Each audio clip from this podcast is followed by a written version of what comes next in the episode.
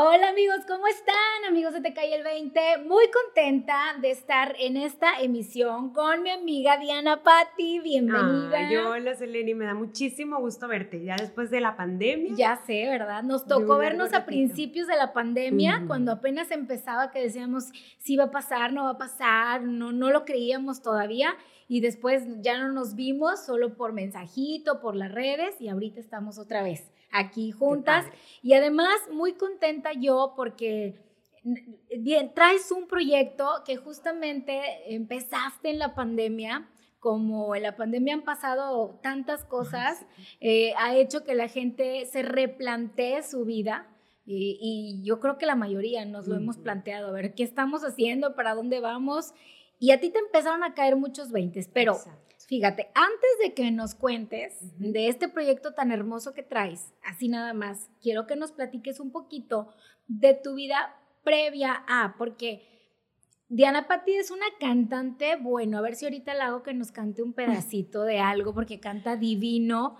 Además, este, eh, es una, eres maestra y, tienes... Eh, este talento nato, ¿no? Tú naciste así, yo veo tus historias y veo lo que planteas en, las redes y hay eh, historias tuyas de cuando eras niña, chiquita cantando. A ver, cuéntame eso, ¿desde cuándo empezaste a cantar? Bueno, mira, toda la familia de mi papá canta, entonces yo traigo la música desde que nací. Por dentro. Sí, siempre me ha encantado cantar. Este, y pues siempre con esa cosquillita de hacer algo en la música. De hecho, incluso tuve un grupo musical de chavita, no pasó nada, pero pues hacíamos así como que mm, presentaciones y grabamos un disco con composiciones, de hecho, de mi autoría, canciones de mi autoría y de mi hermana justo. Este, y pasa el tiempo y pasa el tiempo y pues yo siempre iba a castings, ya sabes, el típico de los reality shows, que la Academia, que la Voz México, que Latin American Idol y siempre que iba a los castings me quedaba a un paso, haz de cuenta, de enterarse niño. O sea, pasaba todos los filtros y luego me quedaba un paso. Entonces yo decía, pues bueno, esto igual y no es para mí. Claro que siempre me gustó lo que es la docencia, la pedagogía, estudié eso, es mi carrera, soy licenciada en pedagogía y empecé a ejercer como maestra.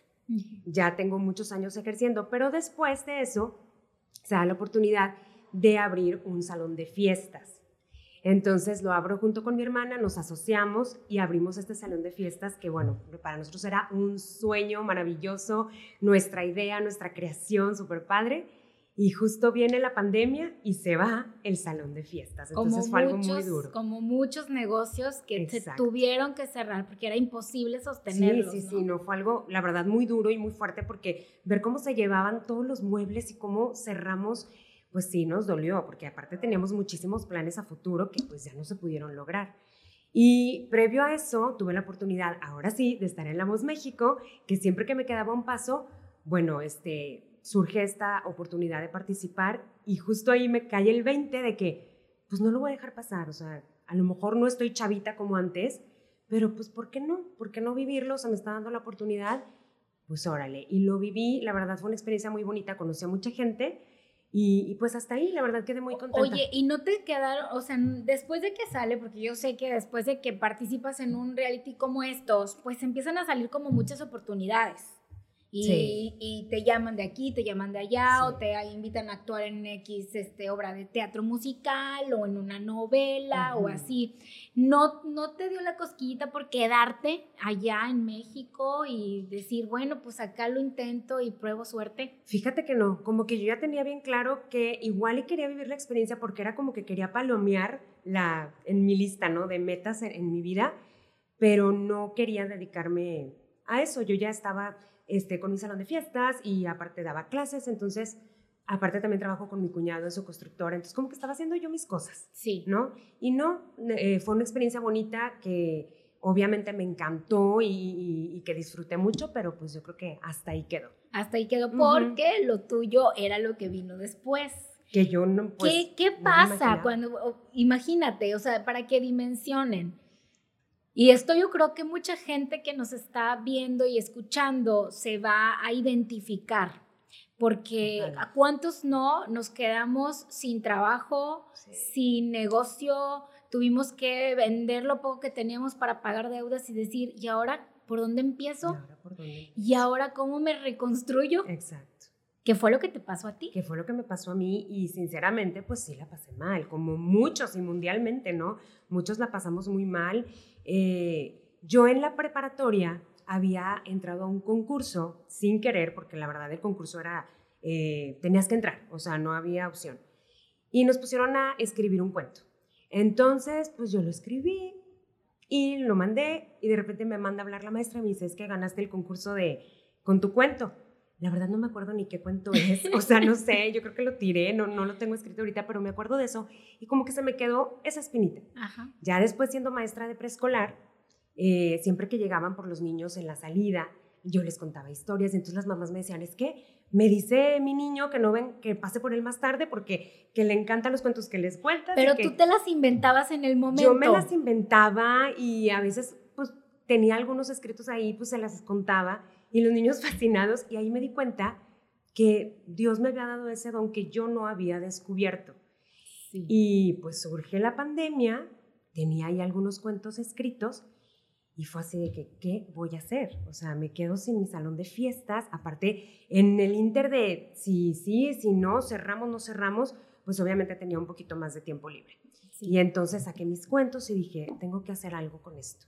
Y fue cuando empieza Diana Pati un mundo de historias y pues ahora sí que yo solita a informarme, a ver tutoriales y pues hacer todo. Ay, que es una locura, ¿no? Cuando intentas este, empezar a editar tú solita un video y ahí te avientas, ¿no? Para editar seis minutos, tres días. Sí, y ahorita veo mis primeros videos y digo, híjole, ¿cómo editaba? Ahorita he ido mejorando, y pero... tú sigues editando, tú... Yo hago todo, Tú haces todo. Sí. oye, qué impacto. Es que quiero que vean, en, en, YouTube estás como Diana Pati. Diana Pati, un mundo de historias. Un mundo de historias. Con minúsculas el Diana Pati.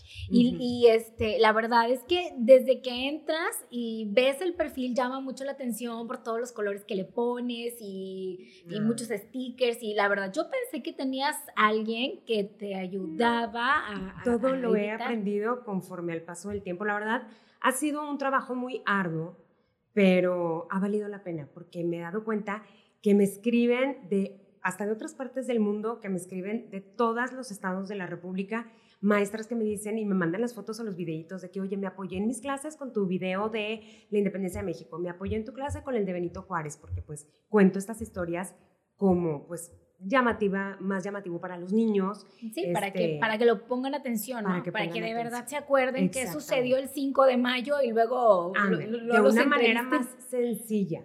Pero también siempre eh, alentándolos a que ellos investiguen, porque obviamente yo no tengo toda la verdad, es lo que se cuenta en los libros de texto, que muchas veces también es como una historia muy Tiene muchas licencias poéticas por parte de la Secretaría. Sí.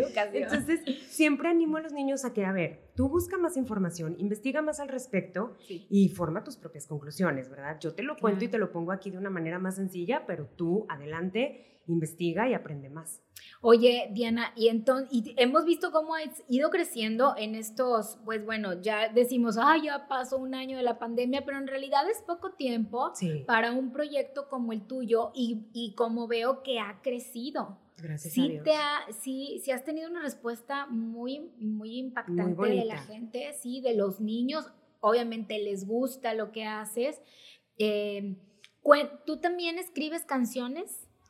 Escribía, la verdad es que ya no he escrito canciones, me estoy yendo más por los cuentos, pero sí, de chavita sí escribía muchas canciones. Bueno, y la, la, música es algo que no vas a dejar de lado. De y que me la paso cantando todo el día. Sí, sí, sí. Sí, es, es parte de, de, tu ADN, ¿verdad? No, no, no vas a. todos cantan en tu familia entonces. Todos cantan en mi familia. Bueno, de hecho, en el proyecto también varias composiciones que tengo de canciones de niños los he metido al proyecto también. Sí, he visto. Sí, Por eso te pregunto. Sí, sí, sí, los he metido, pero últimamente no he compuesto canciones, pero sí tengo esas que he decidido meterlas. Sí. Y y entonces las escuelas o algunas maestras se han apoyado de todo tu material que digo, a mí me ha tocado ver con mis hijos, ¿no? Que las maestras luego nos mandan ligas de YouTube de que vean este video y no sé qué, de la guerra de los pasteles. Y son otros videos, ¿no? Este, ya mis hijos están más grandes, entonces son videos que de alguna manera se apoyan en, en, algunas páginas de YouTube de Estados Unidos para poder contar ciertas historias a los jóvenes y que de alguna manera también como que sea más fácil para ellos entender, porque pues esta, esta normalidad ahora, esta enseñanza en línea ha sido todo un reto para ustedes los maestros, ¿no? Y para los papás y para los niños, porque es lo que a mí me conmueve mucho, que los niños estén tan encerrados y que todos en línea y que no tengan esa, esa relación con sus otros amiguitos, compañeritos de la escuela, de verdad. Creo que lo que yo hice fue cubrir una necesidad que estaba muy presente en esta pandemia. Y de ahí se agarraron los maestros y mamás también que de hecho me escriben mucho que es que, ¿cómo le hago? Porque estoy batallando, porque no sabe leer. ¿Cómo le hago? Porque no le entiende a este tema. Entonces, también me han dicho que les ha servido los videos que les he puesto, además que son cuentos también con mucho valor. Y eso es muy importante, que también eso se necesita ahorita mucho, pues tener un contenido de mucho valor para los niños. Sí, que, que es algo que nos hace falta, fíjate. Vi uno que, que contabas, mamá perdió la voz. Así. Ah, que, mamá perdió la. O sea, también cuentas, cuentos, no, no todo es historia, ¿no? También... Ah, sí, cuentos de todo tipo, de temas cotidianos del, que pasan en su familia y en sus casas. De lo que, de lo que les sucede, ¿no? De lo que sucede en la familia y que eh, ellos van sacando pues una enseñanza, una moraleja. Exactamente. De, de todo este aprendizaje. Sí. Oye, Diana Pati, pues la verdad, la verdad es que eh, el proyecto está muy bonito. Ay, Me da mucho gusto. ¿Tú te has enfrentado a, en esta pandemia con tus grupos o estabas dando clases cuando pasó esto o no? Yo ya no estaba dando clase, dejé de ejercer este, como dos, tres años más o menos y lo retomé. A partir de este proyecto empezaron mamis a hablarme. Y de hecho, de distintos estados de la República, de que, ¿sabes qué? Vi tu canal de YouTube, no das clases, y me aventé y estoy dando clases ahorita en línea con varios niños de, de, toda la República. Y entonces eso me llena de satisfacción poder aportar con un granito de arena eh, pues con todas estas mamis que la verdad me, me, escriben muy preocupadas porque no saben qué hacer, se está atrasando mi niño, ¿qué hago? Y poder contribuir en algo, pues en la educación de México. Es que es, es otra onda. De verdad es increíble que en esta pandemia, bueno, pues prácticamente han sido dos años escolares. Porque empezamos en marzo del 2020 y empezábamos el año escolar realmente. Entonces, han sido prácticamente dos años escolares donde los niños no han tenido un aprovechamiento como el que debían de tener, eh, los que más y los que menos. O sea, sí creo que va a llegar, van a llegar el próximo año con un rezago importante y va a ser otro reto para ustedes los maestros, ¿no? Poder nivelar a los niños. Y ahorita que decías de que hay reto para las maestras, para los papás, mira, yo como mamá, al principio de la pandemia, me volvía loca y quería yo ahorcar a las pobres maestras, ¿verdad? Pero después me puse desde sus zapatos y dije, santo Dios, o sea, si yo me estoy volviendo loca, que tengo el niño aquí al lado, claro, yo no tengo, yo no tengo eh, las técnicas de enseñanza que tienen ustedes, ¿verdad?